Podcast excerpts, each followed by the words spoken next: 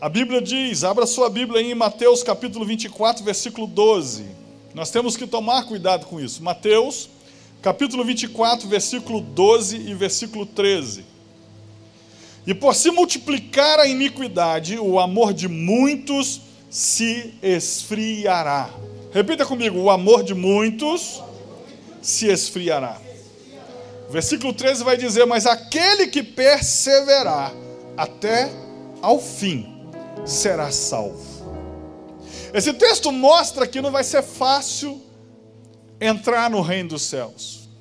Esse texto mostra para mim e para você que é um desafio. Você vai ter que fazer algum nível de esforço. Porque aquilo que você não podia fazer, Jesus Cristo fez na cruz. Por que, que nós participamos da ceia? A ceia é uma instituição que o próprio Jesus instaurou para relembrar a sua morte e a ressurreição dele até que ele venha, diz a Bíblia, e beba conosco no reino do Pai. Mas ao mesmo tempo, a Bíblia diz que quando se aproximar o fim, muitos vão se esfriar, muitos vão desanimar, muitos vão parar no meio do caminho. O maior risco é a gente parar no meio do caminho. Você imagina, depois de uma caminhada buscando a Deus, a gente descobrir que não foi para o céu. A gente descobrir que perdemos o nosso tempo. E a Bíblia fala: Mas aquele que perseverar até ao fim será salvo. E é o tema da mensagem hoje é porque muitos estão esfriando. Eu quero te mostrar aqui, ao mesmo tempo, um alerta. O que nos esfria? O que faz você se esfriar espiritualmente? O que faz você não querer mais vir à casa de Deus? O que faz você correr o risco de desviar o caminho? Talvez tivesse que fazer uma série de mensagens e hoje eu não vou continuar a mensagem do domingo passado, que era sobre fé, que eu vou deixar para domingo que vem, porque como eu não tive aqui de manhã, então eu quero falar com todos. Mateus 24, versículo 12, quem pregou de manhã foi o pastor Tiago. Mateus 24, versículo 12, a Bíblia diz assim: Muitos se esfriarão. Fala com seu irmão, tome cuidado, irmão. Muito inclui muita gente. Você tem que entender que muito inclui muita gente. E quando diz muita gente, inclui eu e você. Irmão, ninguém está livre. Você acha que eu estou livre de me esfriar? Não. Ah, mas o senhor é pastor. Mas eu sou gente, sou humano, sou passível de desânimo. E eu quero te mostrar algumas coisas que podem produzir desânimo na sua vida, que pode te esfriar, que pode te tirar do reino dos céus. Primeiro, vai ser uma mensagem bem simples. Primeiro, 2 Timóteo capítulo 2, versículo 3 e 4. 2 Timóteo capítulo 2, versículo 3 e 4. Olha o que diz: Sofre, pois, comigo as aflições como bom soldado de Jesus Cristo. Ninguém que milita se embaraça com negócios desta vida, a fim de agradar aquele que o alistou para a guerra. Você pode não ter entendido, mas você está em guerra espiritual e você faz parte do exército de Deus. A parte boa de fazer parte do exército de Deus é que é o exército que sempre no final vence. Sempre. Agora escute: primeiro motivo pelo qual as pessoas esfriam, as pessoas desanimam. Anote aí, você que está anotando. Ocupados demais para servir a Deus. Um, primeiro motivo: tem gente ocupada demais para buscar a Deus. Olha o que a Bíblia está dizendo, Paulo dizendo: se você se embaraçar com as coisas deste mundo, você não vai ter tempo para Deus. Se você se ocupar demais das coisas deste mundo, você não vai ter tempo para cuidar da sua alma. Quando você volta na Bíblia e chega lá, é, no, no, no, Egito, quando o povo de Israel cresceu, se multiplicou, uma das estratégias de Faraó era colocar o povo de Israel para trabalhar muito, para não ter tempo de ouvir a voz de Deus pela boca de Moisés. Olha que estratégia antiga. Fazer com que o povo de Israel trabalhasse tanto, tanto, tanto, por isso, Faraó deu ordem: não separe mais palha para eles. Eles mesmos vão ter que ir lá pegar a palha. Não melhore o barro para eles, eles mesmos vão ter que fazer o barro. E exija a mesma quantidade, mesmo que eles tenham que fazer tarefa maior porque eles estão ociosos e por isso estão pensando nesse negócio que Moisés está falando. Olha a estratégia do inferno. Irmão, você tem que entender que o diabo deseja nos ocupar. Você tem que entender isso. A estratégia do diabo para destruir o povo de Israel lá no Egito era ocupá-los de forma que eles não tivessem tempo para buscar a Deus. Nada mudou. Paulo, agora no Novo Testamento, está dizendo: cuidado para você não se embaraçar com a tua vida e acabar não tendo tempo para Deus. Irmão, você sabe que eu creio na prosperidade de Deus, eu creio que Deus quer nos abençoar. Agora, tome cuidado para a sua vida não acabar tendo só um objetivo: crescer e enriquecer. Porque lá no final a Bíblia diz na parábola que Jesus fala: Louco, hoje te pedirão a tua alma, e o que você tem? Então, primeira coisa que as pessoas estão se esfriando, elas estão tão preocupadas em conquistar nessa vida que está esquecendo da vida eterna, está esquecendo que uma hora vai morrer. Irmãos, há cerca de trinta e poucos dias atrás eu quase fui. A gente não sabe o dia e a hora, por isso devemos andar prontos, por isso devemos pensar que quando acabar essa vida só tem um que atravessa com a gente: Jesus, o justo. Agora, se a gente deixar Jesus para segundo plano, a pergunta é: será que Jesus vai estar do nosso lado no dia da nossa morte? Talvez alguns tenham dado mais valor no que é transitório do que no que é eterno.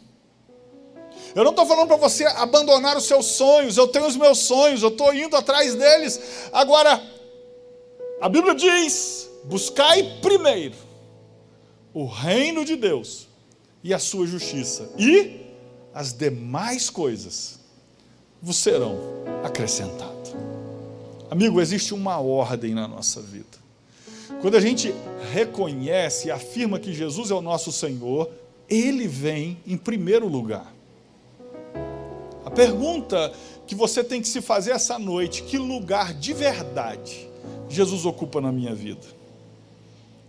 Então, uma das coisas que as pessoas têm tido problema é para equilibrar entre buscar a Deus e buscar os seus próprios interesses. Muitas das vezes, se um cliente nos ligar, a gente dá o nosso jeito e vai lá. Mas a gente não dá um jeito para vir à casa de Deus algumas vezes. A gente pode estar cansado, mas se um cliente quiser assinar um contrato ou fazer um negócio com a gente, a gente pega o cansaço, bota para o lado, vai abrindo boca, mas vai. Mas às vezes a gente não faz o mesmo esforço para buscar a Deus. E é isso que Paulo está dizendo. Cuidado para você não se embaraçar com as coisas dessa vida. Nós precisamos entender, como Paulo disse em outro texto, assim como nós apresentávamos o nosso corpo para o pecado, muito mais devemos oferecê-lo a Deus. Sabe o que significa? Traduzindo para o século 21. Todo esforço que você fazia antes para as coisas que você queria, agora você tem que fazer muito mais para as coisas que são de Deus. Você entende isso? Diga amém. Pare e pense na sua vida.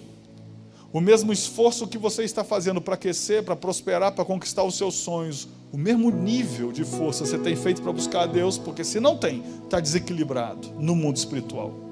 Então, primeira coisa que nos enfraquece, quando estamos tão ocupados que não temos tempo para buscar a Deus. Segunda coisa que nos enfraquece, Hebreus capítulo 10, versículo 25. Hebreus 10, versículo 25, diz assim: Não deixemos de congregar-nos como é costume de alguns. Vamos ler juntos? não deixando nossa mútua congregação, como é costume de alguns. Vamos traduzir para o século 21? O texto está dizendo: cuidado, para você não fazer o costume de alguns aparecer de vez em quando. Nunca tem tempo, nunca posso, sempre tem uma desculpa. Amigo, preste atenção. Segundo motivo pelo qual as pessoas desanimam na casa de Deus, deixam de congregar. O que é congregar? O que você está fazendo aqui essa noite. E sabe o que é interessante? Não estou falando nem de você, você está aqui. Dá parabéns para a pessoa que está do seu lado, parabéns, você está aqui. Então não estou falando nem com você, é um alerta. O que, é que eu falei? Não é uma pregação hoje, é um alerta. Por quê? Se a Bíblia diz que muitos vão se esfriar, que não seja você nem eu. Amém ou não? Que você permaneça quente pelo Espírito Santo, aquecido pela presença de Jesus, sonhando os sonhos de Deus e vivendo as coisas que Deus tem para a sua vida. Mas nós precisamos entender que se tem algo que nos faz desanimar espiritualmente, é começar, traduzindo a palavra para o século 21, começar a faltar culto. Pensa no perigo. Vou te dar um exemplo. Se você falta um culto, um, estou falando um, você no outro culto já tem que fazer força para vir. Estou falando de um culto. Se você faltar dois cultos, é quase certo você faltar o terceiro, de tão desanimado que você fica. Não precisa de muito tempo, não.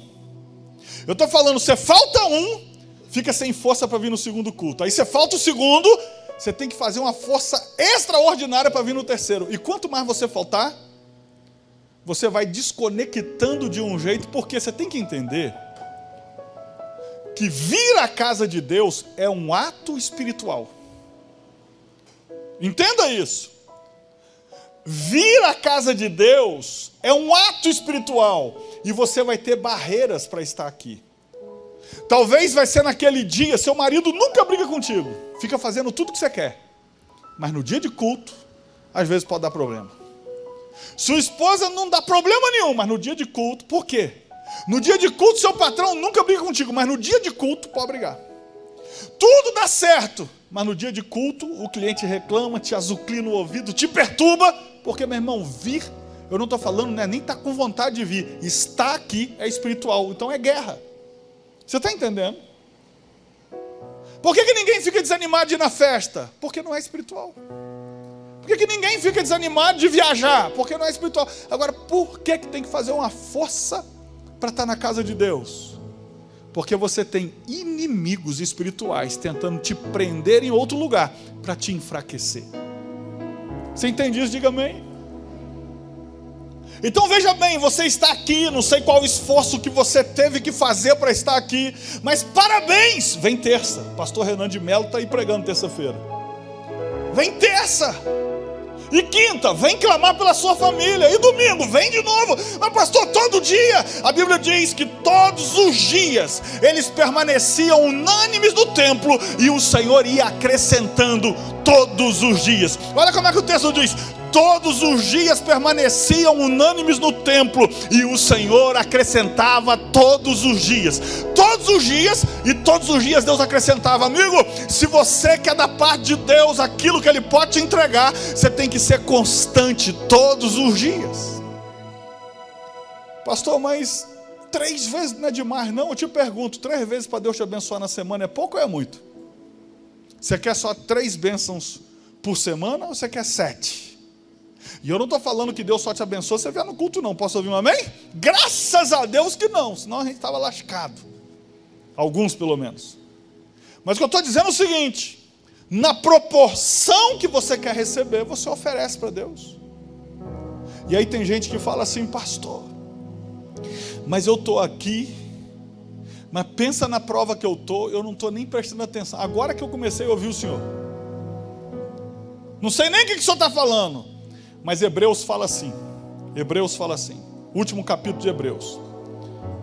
Ofereçamos por meio dele, falando de Jesus, sacrifício de louvor, que é fruto daqueles que confessam o seu nome. Repita comigo: sacrifício de louvor. Sacrifício de louvor não é aquele dia que você foi promovido e está afim de vir na igreja porque você quer agradecer não é aquele dia que tudo deu certo, você está felizão. Sacrifício de louvor é aquele dia que você queria estar em qualquer lugar, menos na igreja, mas você vem, não fala com ninguém, mas diz assim: Senhor, eu estou aqui por causa de tu. Sabe o que é aquele dia? Sacrifício de louvor. Pode ter certeza, você vai receber colheita desse dia. Irmão, o dia que você não está afim é o dia de você sacrificar. O dia de você dizer assim, não estou afim, é o dia do sacrifício. Você entende isso? Diga amém.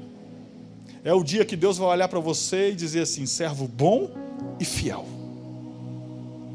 Porque Ele sabe como é que está o seu coração, Ele sabe que a tua cabeça está a mil com os problemas, Ele sabe que brigaram contigo, você queria estar em qualquer lugar, mas você está dizendo: não estou prestando atenção na pregação, não entendi nada que cantaram no louvor, estou doido para o culto acabar, mas eu vim. Você pensa que isso não tem valor para Deus, irmão?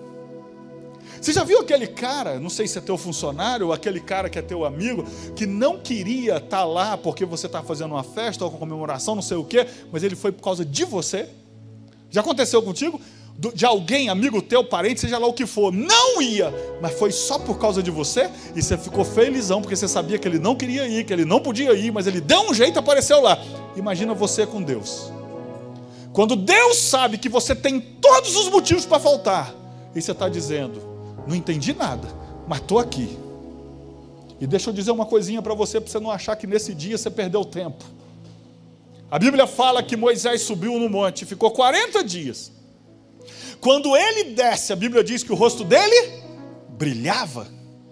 Mas o texto diz: Mas Moisés não sabia que o seu rosto brilhava, porque Moisés não sentiu nada, mas Deus estava fazendo.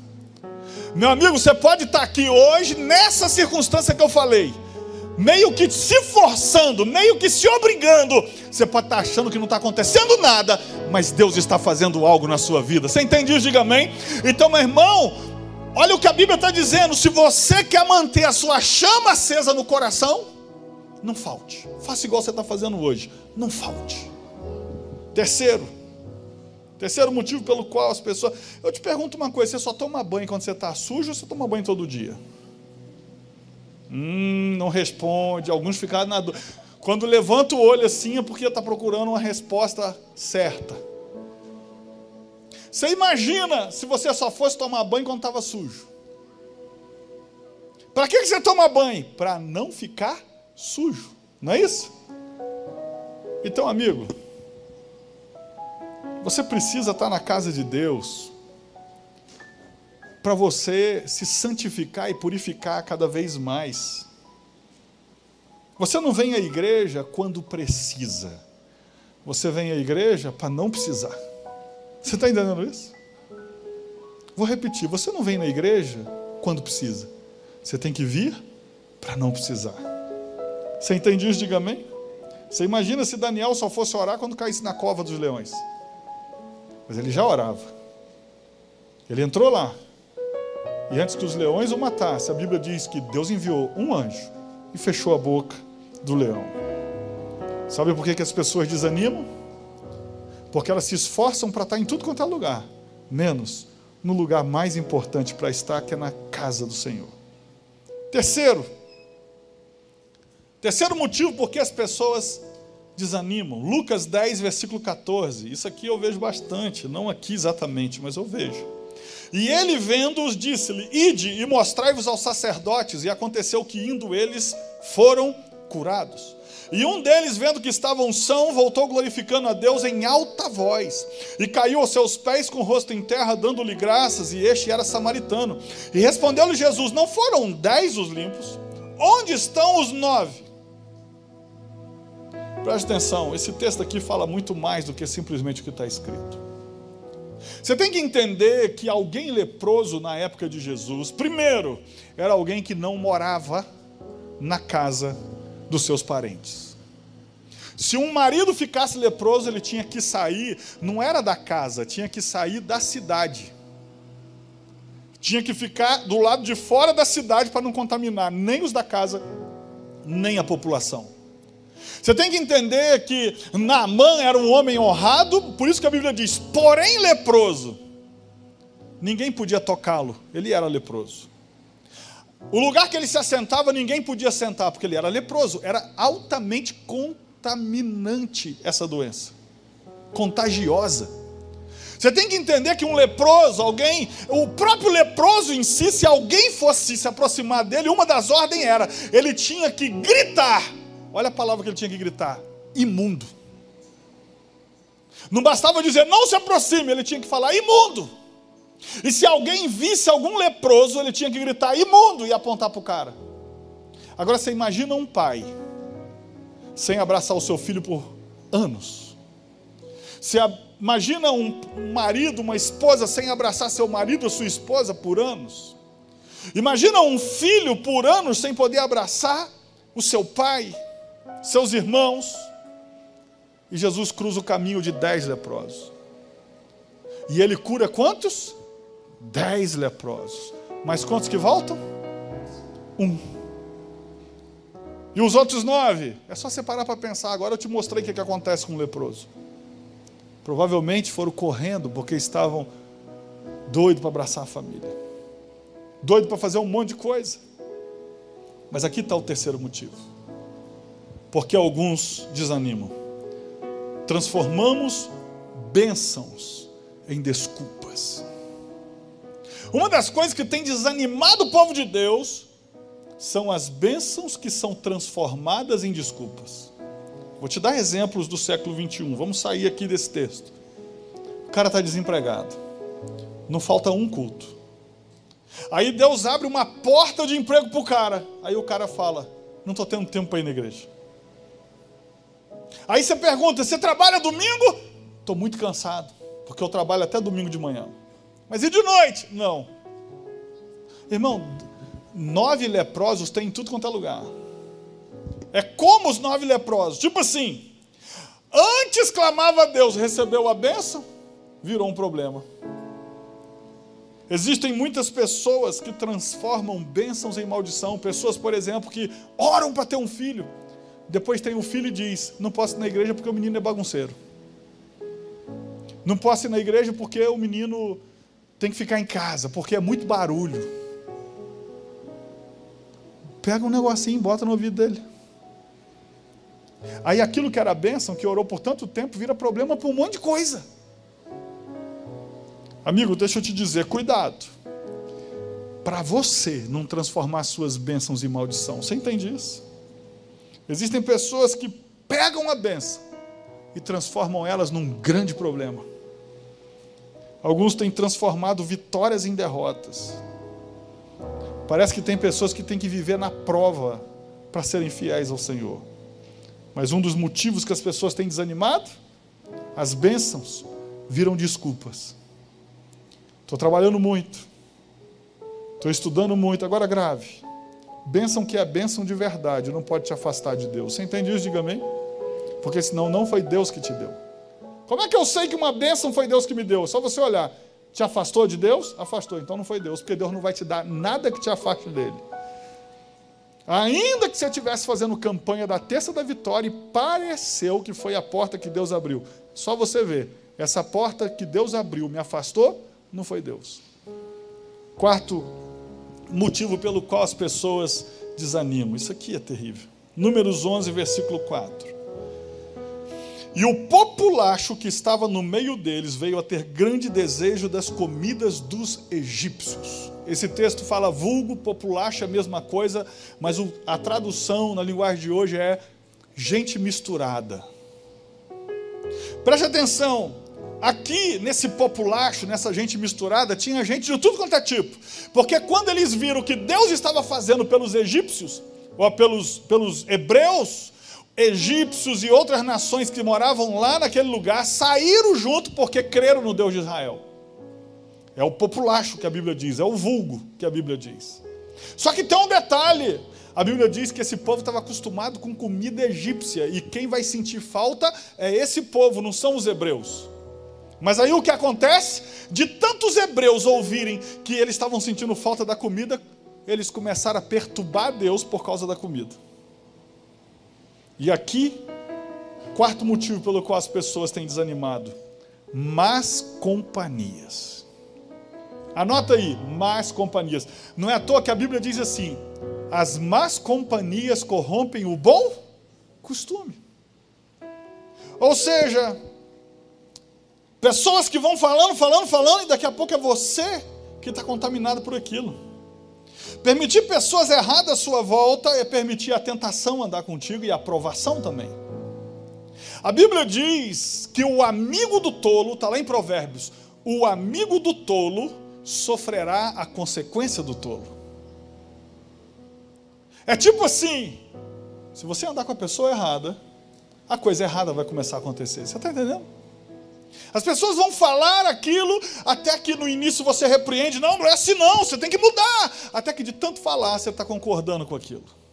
E como eu já vi, gente que se desanimou por causa da má companhia. Pastor, como é que eu sei que alguém é má companhia? Simples demais. Se o que essa pessoa conversa contigo tem te botado contra a igreja e contra Deus, é má companhia. Você está entendendo isso? É simples. Não precisa nem de abrir o texto. Como é que eu sei que é uma má companhia, uma influência maligna, alguém que eu estou deixando ficar do meu lado? Irmão, e preste atenção, eu não estou falando só de gente lá de fora, não, estou falando de próprio crente. Porque tem crente que é má companhia, tá? Porque ele não se converteu. E aí ele fica, você viu como é que fulano fez isso? Você viu como é que ciclano fez aquilo? Você viu como é que. Amigo, preste atenção. Se quem está falando no teu ouvido não está te aproximando mais de Deus, pelo contrário, está fazendo você ver coisa que está afligindo o seu coração, chuta que é laço, porque no final quem vai pagar a conta é você. Você entendeu isso? Diga amém. Está tenso agora, né? Irmão, preste atenção. Quando Deus quis poupar, grava isso. Quando Deus quis poupar Moisés, ele plantou Puá e Cifrá. Quem elas? Parteiras que não deixavam as crianças morrerem, para Moisés nascer. Quando Faraó quis matar o projeto de Deus, botou parteiras que matasse antes que a criança pudesse viver, se fosse homem. Repita comigo: Deus envia pessoas e o diabo também. Você entendeu isso, irmão? Forte. Agora, você acha que o diabo vai mandar um inimigo teu para conversar contigo? Só uma pergunta. Você acha que ele vai pegar a pessoa que você não suporta para vir conversar contigo? Para vir convencer você? Não. Vai pegar aquele que você chama de amigo, que der brecha para ele. E preste atenção: Pedro fala para Jesus de tal forma que Jesus fala para ele assim: Não foste carne nem sangue que te revelou, foi o Espírito de Deus. Passou uns minutinhos, Jesus vira para o mesmo Pedro e fala: Para trás de mim, Satanás. Por quê? Você pode ser cheio do Espírito Santo, mas se der lugar para o diabo, ele entra. Vou repetir. Você pode ser cheio do Espírito Santo, mas se der lugar, ele entra e usa. Então, amigo, é só você prestar atenção. Como é que eu vou saber? Não, mas é meu amigo desde a infância. Não, ele me ganhou para Jesus. E pode te perder para Jesus também. Fazer perder de Jesus, melhor dizendo. Amigo, preste atenção. Se o papo está fazendo você ter raiva de alguém, se o papo está colocando você contra alguém, se o papo está fazendo você desanimar da igreja, Satanás está usando essa pessoa. Dá um sorriso para o lado, porque está tensa aqui hoje.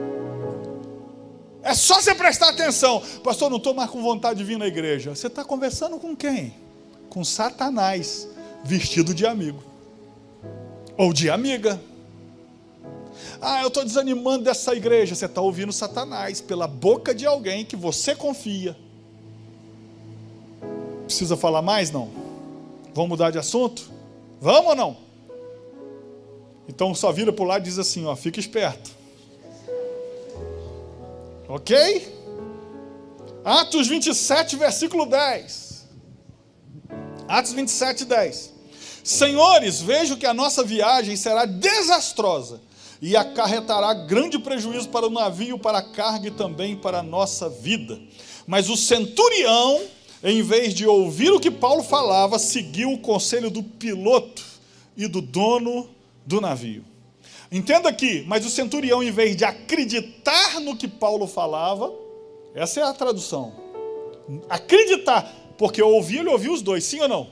Ouviu o que Paulo falou, ouviu o que o piloto falou, mas ele acreditou em quem? No piloto. O problema não é só você ouvir a pessoa errada, o problema é você acreditar na pessoa errada. Esse é que é o pior problema. Então anote aí de forma simples, quinto, para a gente terminar. Vamos lá. Anote aí. O que é que desanima as pessoas? Acreditar na pessoa errada. Irmão, não pense que isso aqui é difícil acontecer. Provérbios diz assim: quando alguém vem e fala, parece legítimo, até que você ouça outro. Sabe o que significa isso? Toda vez que você ficar ouvindo uma pessoa só, você vai acreditar em tudo que ela disser. Você precisa entender que quando você acredita na pessoa errada, você pega o caminho errado. Olha o que acontece, a Bíblia diz que Paulo vira para o centurião e diz: Não vamos navegar porque vai ter problema. Mas o piloto do navio e o dono do navio diz: Podemos ir, vai dar certo. O centurião decide ouvir, mas não no sentido de ouvir, porque ele ouviu os dois, acreditar no piloto. E o que aconteceu? Veio a tempestade, destruiu o navio, e se não fosse Deus ter um propósito na vida de Paulo, todos teriam morrido. Essa é a parte boa de você andar com gente que está ligada com Deus. Porque tempestade que vier, se Deus tem propósito, vai poupar todo mundo que está no barco. Você entendeu isso? Todo aquele povo foi poupado por causa de uma pessoa, Paulo. Amigo, você precisa entender que tudo que você ouve demais, mesmo que seja mentira, se torna verdade para você. Essa é uma técnica que usavam antigamente, eu estou falando séculos. E aí virou um ditado: você fala muito até que alguma coisa se torne verdade. De tantas pessoas falarem, se torna verdade na sua mente. Então, meu amigo, tome cuidado. Tome cuidado com o senso de justiça. Deus não te chamou, nem me chamou para ser juiz de ninguém. Deus não nos chamou para julgar. Deus nos chamou para estender a mão, acolher e ajudar a caminhar. Você entendeu isso? Então tome cuidado com tudo aquilo que o, o reino das trevas vai tentar fazer você acreditar a respeito de pessoas, a respeito de igreja, a respeito de você mesmo, porque o diabo nunca vai falar a verdade, porque ele é o pai da mentira. Você entendeu isso? Diga amém.